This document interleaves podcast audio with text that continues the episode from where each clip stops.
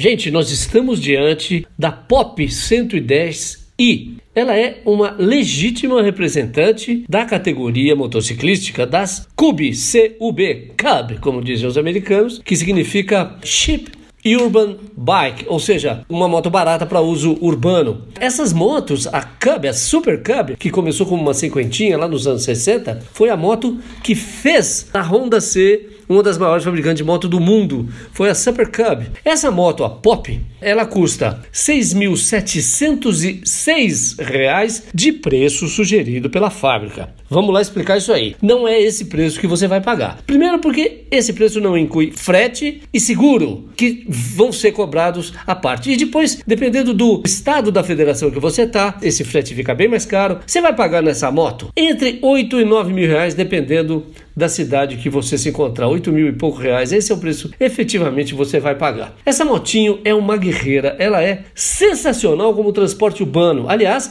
essa é a chave do sucesso das Cubs, das Cubs, que conquistaram o mundo inteiro. Elas são chamadas de underbone, ou seja, elas têm um chassi tubular ou de chapa estampada, no caso da Pop é tubular, que fica sob a moto. Ele é escondido, ele não aparece e o motor fica pendurado nele e tem marcha, tem câmbio de marcha. Ela não é um scooter, ela é uma motocicleta Cub.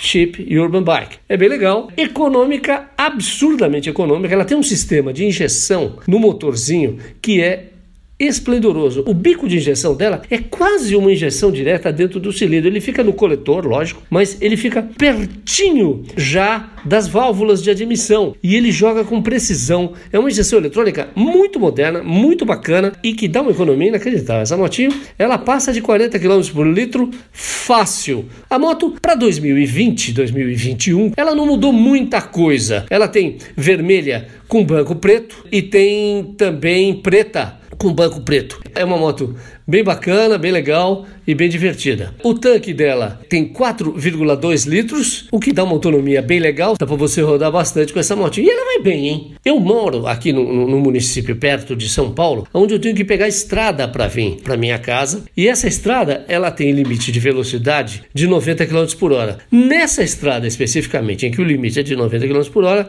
a Pop não fica devendo a nenhuma moto. Pode ser uma 750, se você não pode passar de 90 por hora, tanto faz. E você está aqui fazendo 40 km por litro com um pneu barato, uma suspensão resistente, uma motinho simples, baratinha. E ela é toda revestida com painéis de plástico, que são substituíveis e não são extremamente caros. É bem mais fácil, por exemplo, você tomar um tombinho, você trocar um painel desse do que você ter que pintar um tanque, do que você ter que desamassar um tanque de uma motocicleta. Isso é mais barato e mais fácil. São painéis simples, grandes, porém simples de trocar, você mesmo pode trocar né, eventualmente com as ferramentas adequadas. E é uma moto super econômica, super legal e está fazendo um grande sucesso, principalmente na região nordeste do Brasil, onde esse tipo de moto está substituindo aquelas tradicionais conduções antigas e está fazendo um enorme sucesso. Ela tem um painel bem legal, um painel analógico, ou seja, ela tem um ponteiro de velocímetro e um odômetro totalizador também analógico, não é eletrônico. O painel dela não tem nada de eletrônico, tem as luzes espias tradicionais e tem uma luz que acende para a reserva de combustível, o que é legal, já que ela não tem torneirinha que naquelas motos de carburador, porque ela tem injeção, né? Essa versão vem equipada com os tais dos freios CBS Combined Brake System, que distribuem a frenagem, ou seja, se você frear só o pedal de freio, ela vai acionar algo em torno de 30%. O tambor dianteiro também. Ela tem dois tambores, ela não tem discos de freio, ela tem dois tambores de acionamento mecânico não hidráulico. Então, esse sistema é mecânico. Você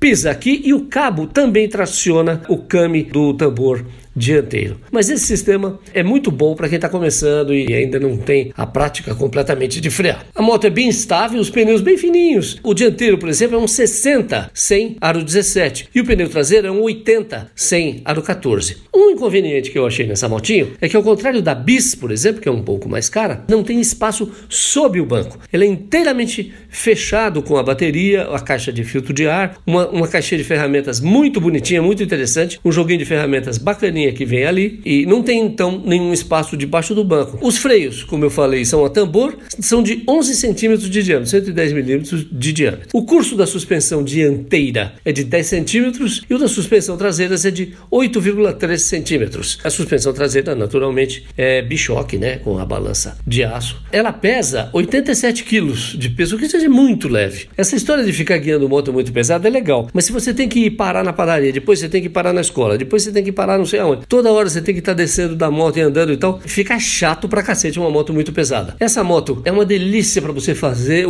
a correria, o corre do dia ali, e é bem legal. O assento é bem baixinho, 75 centímetros do chão, ela é bem legal, é uma motinho que em termos de desempenho urbano é bem facinha de levar. O motor, como eu falei para você, ele é bem moderninho. Ele tem comando simples de válvula no cabeçote, é refrigerado a ar, claro. Ele tem 7,9 CV a 7.250 rotações por minuto. Oito cavalitos que são mais do que suficientes para a motinho levar muito bem. O banco dela é excepcionalmente confortável para levar garupa. Essa moto foi pensada para andar com família, ela é uma moto familiar, para você levar alguém na garupa e ir trabalhar, deixa a sua esposa no trabalho e vai para o seu trabalho, deixa uma criança na escola e vai para o seu trabalho. Ela é exatamente pensada para isso, ela é uma condução prática urbana. O torque é de 0,9 kg força-metro a 5 mil rotações por minuto. São 900 gramas força-metro, vamos dizer assim, que também é surpreendente como ela retoma de velocidade. O câmbiozinho de quatro marchas é maciozinho, quatro marchas para baixo. É o mesmo tipo de câmbio que equipa as bis e que faz dela a diferença dela não ser um scooter, ela é uma motocicleta. E além disso,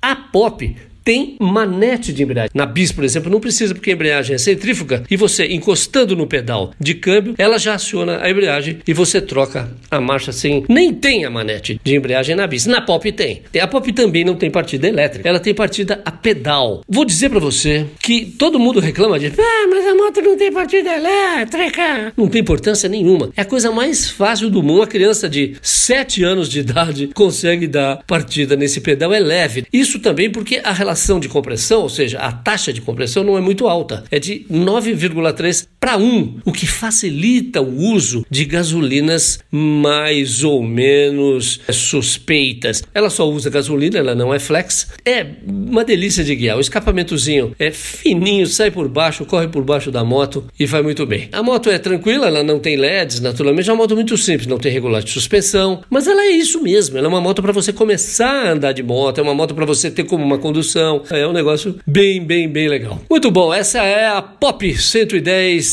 e valeu!